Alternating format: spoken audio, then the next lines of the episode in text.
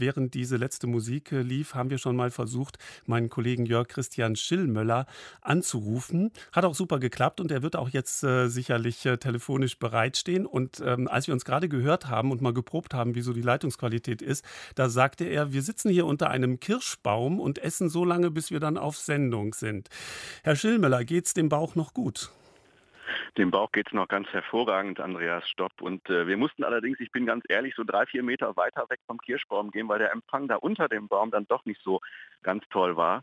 Aber jetzt gerade haben wir dafür einen umso schöneren Blick. Wir sind in Sachsen-Anhalt, ungefähr in Richtung Halle unterwegs, waren in Querfurt und jetzt gerade vor unseren Augen endlose Weizenfelder vor uns. Links ist, glaube ich, Gerste, zu unserer rechten Mais und direkt davor eine kleine kopfsteingepflasterte Straße wo kein Auto fährt und ein Kirschbaum nach dem anderen. Und dieser eine Kirschbaum trägt tatsächlich schon dunkelrote, ganz süße Früchte. Wie sich das gehört für Ende Juni, Anfang Juli.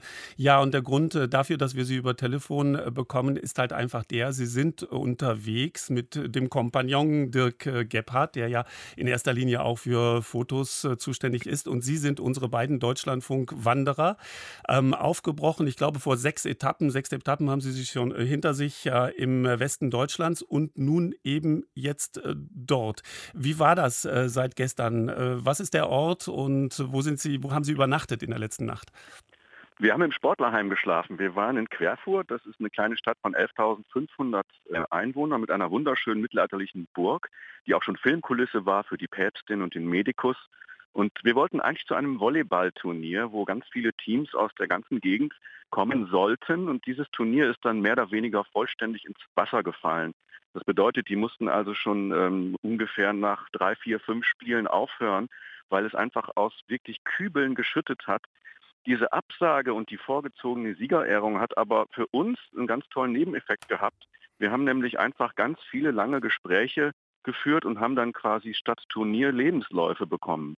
Zum Beispiel den von Wolf-Dieter Schergun, der einen großen Agrardienstleistungsbetrieb betreut als Betriebs, ähm, Betriebsrat und der dort einen Kindergarten einrichten möchte und der seit vielen Jahren arbeitet und uns berichtet hat, wie er den Betrieb über die Wende gebracht hat und nach der Wende jetzt heute mit 200 Mitarbeitern hier in der Gegend von den Bauern das Getreide aufkauft und dann weiterbringt. Und ähm, wir haben Carola Schmitz getroffen, die von Querfurt für 12, 13 Jahre einfach mal nach Teneriffa ausgewandert ist und dort mit ihrem Mann ein deutsch-französisches Restaurant aufgemacht hat und dann zurückgekehrt ist nach Querfurt. Und das Netteste aber war ähm, Andreas Nette, der ist Anfang 30 und äh, hat gerade im März kandidiert für das Amt des Oberbürgermeisters von Querfurt. Er hat es nicht ganz geschafft.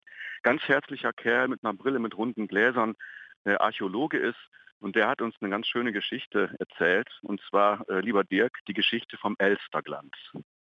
Ja, Elsterglanz wird vielleicht vielen äh, bekannt sein, die gerne Comedy hören. Es gibt wahrhaftig das Comedy-Duo Elsterglanz, die ähm, in Mundart ja, die Region hier auch ein bisschen auf die Schippe nehmen. Aber Elsterglanz ist im Grunde genommen was ganz anderes. Es ist nämlich der Traum aller jugendlichen Mopedfahrer, die mit ihrer S50 durch die Gegend bretterten hier zu Wendezeiten und ab und zu auch mal die Freundin auf dem Bock hatten. Und natürlich, wenn die Freundin nicht ganz geschickt war und die Schuhe auf den Auspuff stellte, dann schmolz das Plastik. Und das bekam man weg mit Elsterglanz. Das war nämlich das beste Chrompoliermittel in der ganzen ehemaligen DDR. Hm, das müssten ja. wir haben hier heutzutage. Jörg Christian Schilmer, wir haben noch ja. eine gute Minute. Äh, stimmt ja. das eigentlich, dass es äh, dort in der Gegend, wo Sie unterwegs sind, einen, einen Riesensee gibt? Werden Sie schwimmen können? Ja, das ist ganz interessant, weil am Anfang unserer Wanderung waren wir am Rheinischen Braunkohlerevier und haben diese Mondlandschaft gesehen bei Immerath. Jetzt sind wir in, kurz vor einer Bergbaufolgelandschaft und zwar nähern wir uns gleich dem Geiseltalsee. Der ist ungefähr sieben mal drei Kilometer groß und tatsächlich von 2003 bis 2011 gefüllt worden mit Wasser. Vorher war da auch eine Mondlandschaft. Insgesamt sind da 1,4 Milliarden Tonnen Braunkohle abgebaut worden und das seit fast 100 Jahren. Und äh, was wir dort uns anschauen wollen, ist etwas Besonderes und zwar einen Weinberg. Da hat nämlich vor einigen Jahren jemand entschieden, ich möchte hier am Nordhang des Geiteltalsees, also Richtung Südseite, einen Weinberg bauen. Und äh, das Motto dieses Weinbergs heißt auch vom Bergbau zum Weinbau. Und so kriegen wir also äh, dann noch ein bisschen Bergbau-Folgelandschaft. Und äh, morgen, also wir werden im Weinberg schlafen, da gibt es so eine Pilgerbegegnungsstätte.